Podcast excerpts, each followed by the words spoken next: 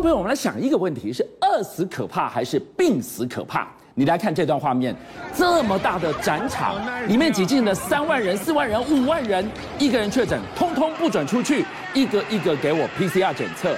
这是在中国，清零压力山大，但今天他居然不再坚持清零了。我们独家为您揭秘，是什么样的警讯跟压力，让中国认清饿死原来比病死更可怕呀？哎，俊相，我先跟你讲，这可不是一般的展览，这是广交会啊，这是世界上最大的贸易交易撮合的活动。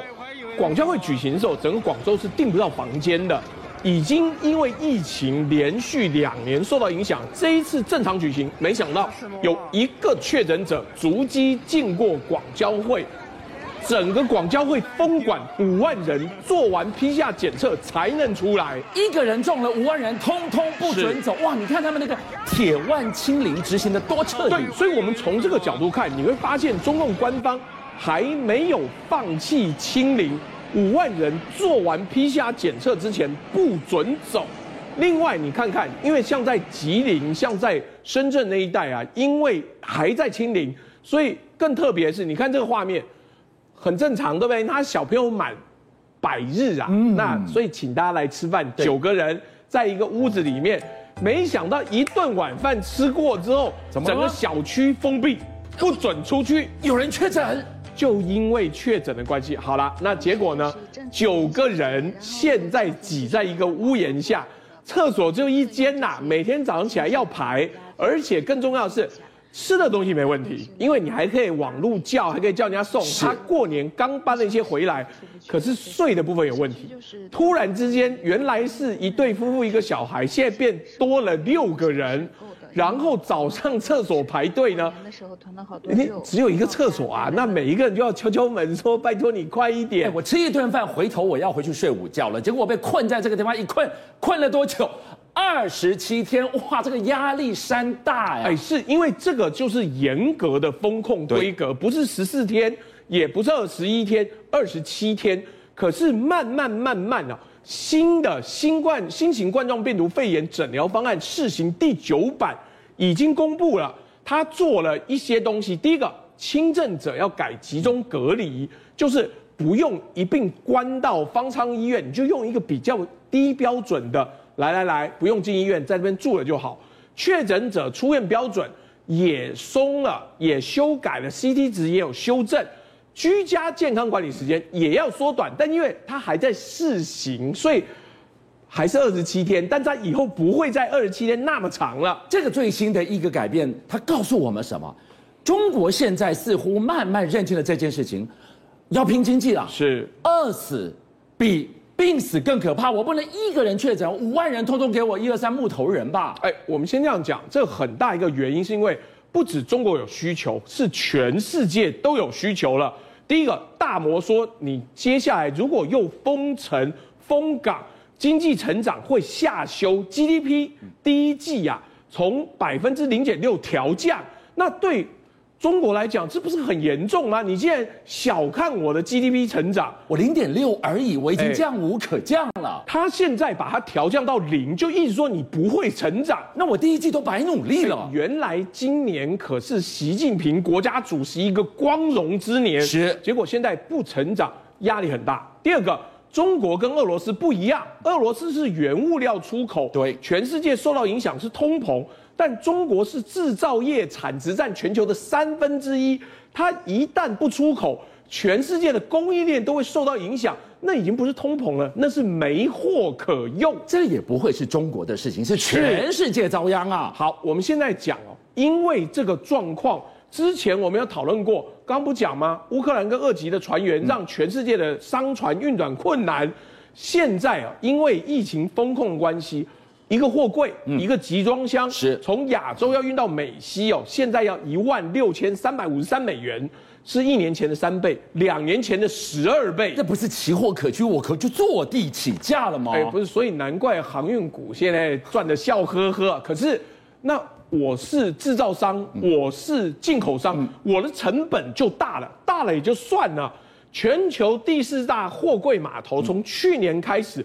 一直受到疫情影响，开开关关。是深圳的盐田港因为又封城了，又封控了，它的货柜载运量呢，没有船员，没有卸货员，没有调度员。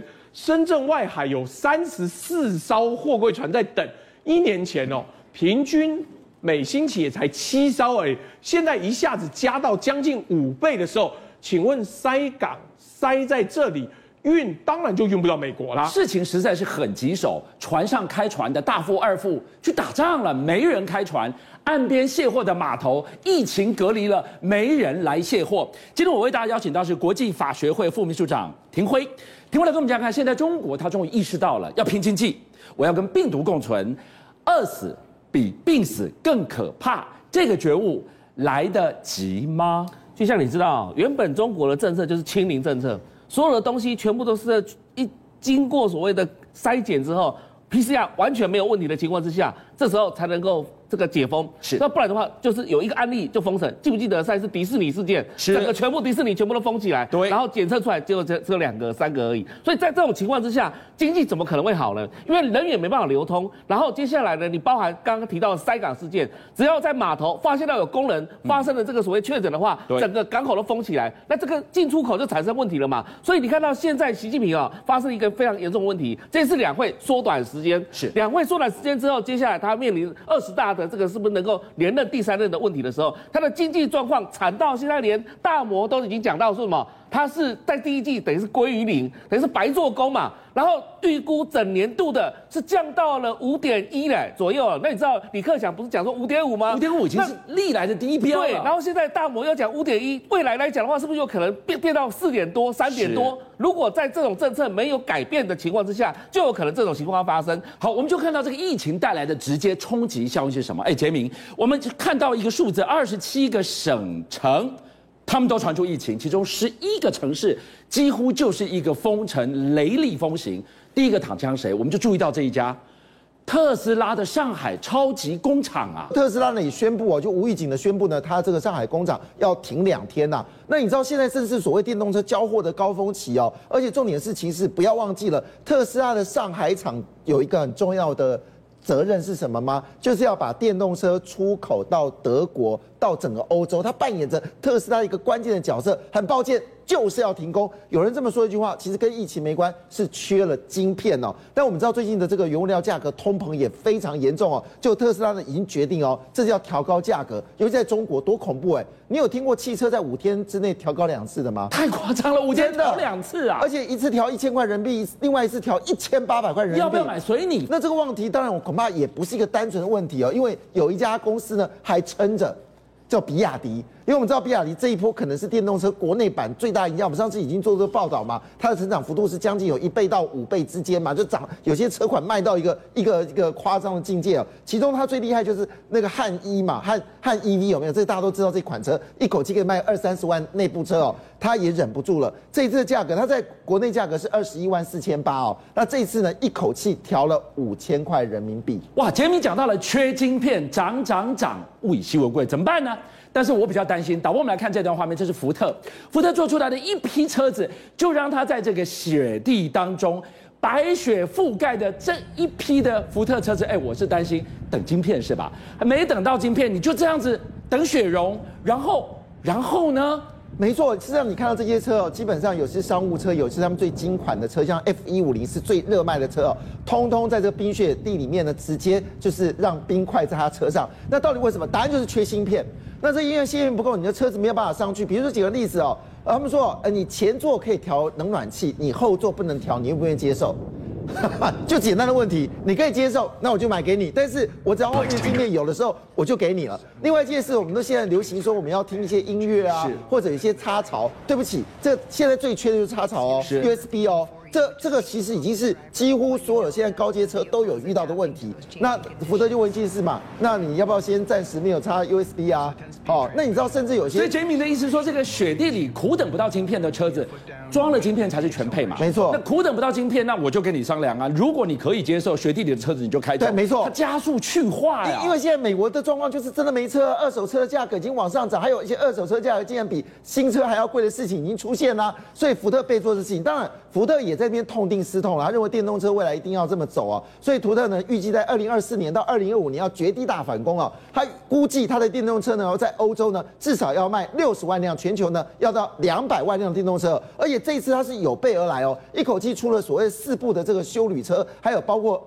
呃这个六款不同的这个所谓商务车，而且重点是哦，他这一次很特别，他把这个所谓的 Cooper 这种所谓轿跑车的形式呢也拿进来了，所以看起来，而且里面呢他也跟福斯哦一起用他的电电动车平台一起合作。据了解，你现在所看到这款漂亮的车，它可以续航高达。五百公里哦，所以看起来这个福特虽然现在目前是金面之苦啊，但也这个金面之苦呢，他已经做了非常大的努力。可是我们说，真的这个社会呢正在改变哦。我们一定要来看一个非常棒的画面，这个画面呢是在在这个所谓的阿布达比的沙漠上的一个画面，看到没有？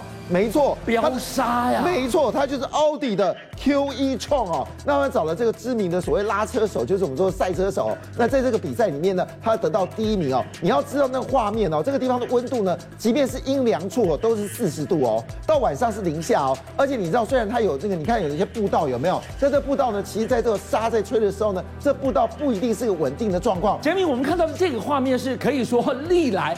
第一次在拉力赛由电动车抢下冠军，没错，这个是拿真的就电动车的抢下冠军，而且你知道它最精彩的部分是呢，证明一件事哦，电动车冷却系统还有所谓的任何的震避震系统都可以完成 Mission Impossible 拿下第一名哦。邀请您一起加入五七爆新闻会员，跟俊相一起挖真相。